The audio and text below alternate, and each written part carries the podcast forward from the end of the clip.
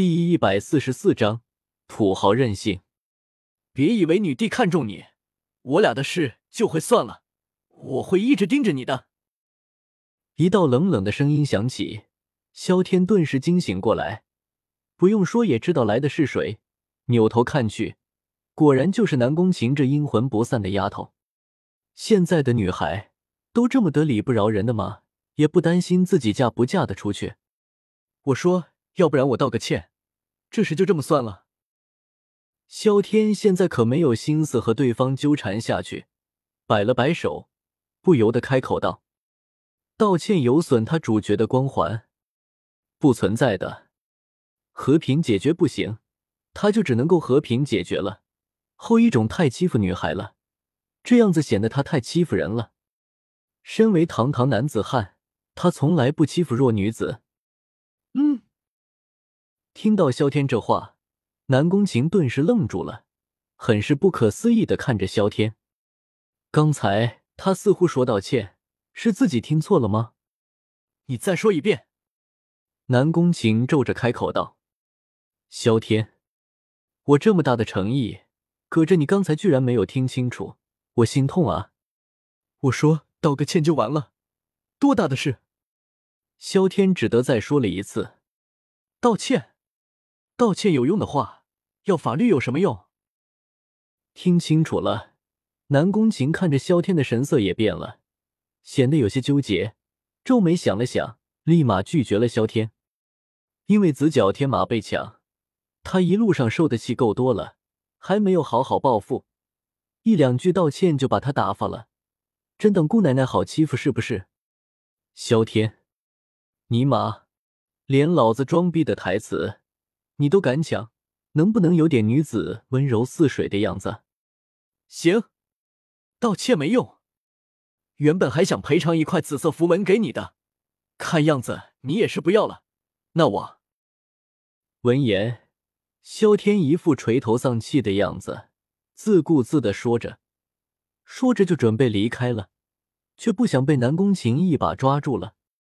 那个，你刚才说要赔偿我一块紫色符文？南宫晴瞪大了眼睛，很是不可思议的开口道：“他现在的修为只有一块紫色符文，也就是一星史诗强者，要是再得到一块紫色符文，他的实力能够增强太多了。”你不是不要道歉吗？萧天皱着眉头，一脸狐疑的开口道：“我想了想，毕竟你也是女帝陛下看中的人，冤家宜解不宜结啊。”南宫晴毫不犹豫的开口道，表面一点也不觉得羞耻，但内心却是满是无语，觉得自己有些犯贱。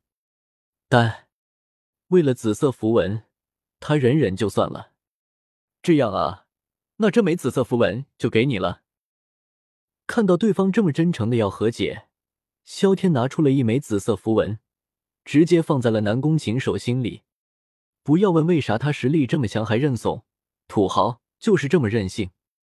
符文太多，不在这个世界挂出去，他觉得烦。看在你真的诚意道歉的份上，我就原谅你了。看到萧天这么轻易就把紫色符文给了自己。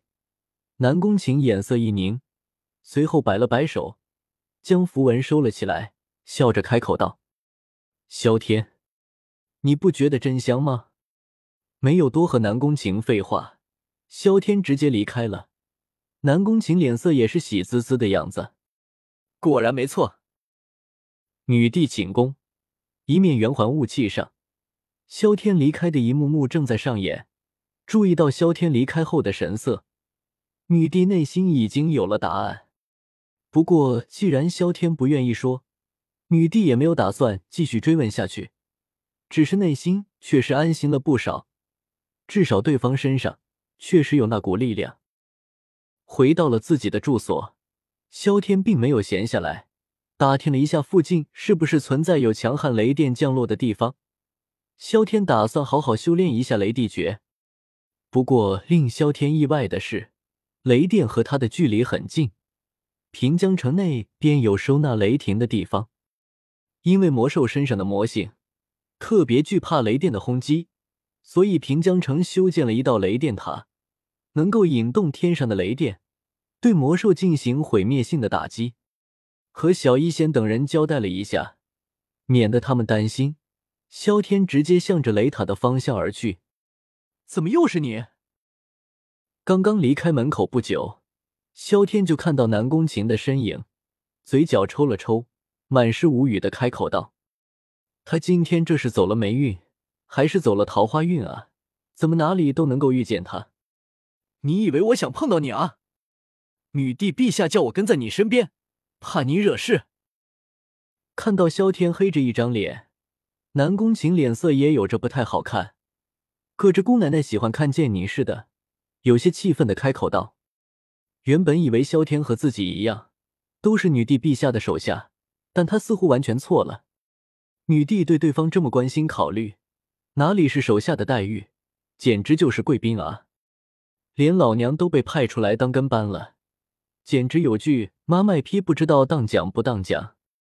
什么叫跟着我？”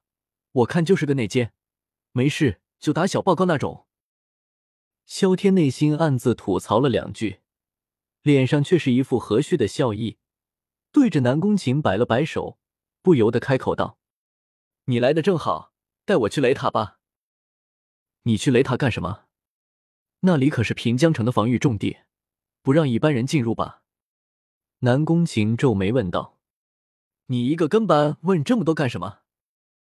闻言，萧天咩斜的看了他一眼，没好气的开口道：“当个内奸还这么多问题，不知道内奸都是静静的看着，啥话都不说，背后打小报告。你这水平，明显是业余的啊！”你，南宫晴顿时怒上心头，但想到女帝的交代，咬了咬牙，强自将怒气压了下来。走吧。我带你去雷塔。无奈的瞪了萧天一眼，南宫晴怒气的回了一句，压根没有等萧天的意思，一个人直接向前走去。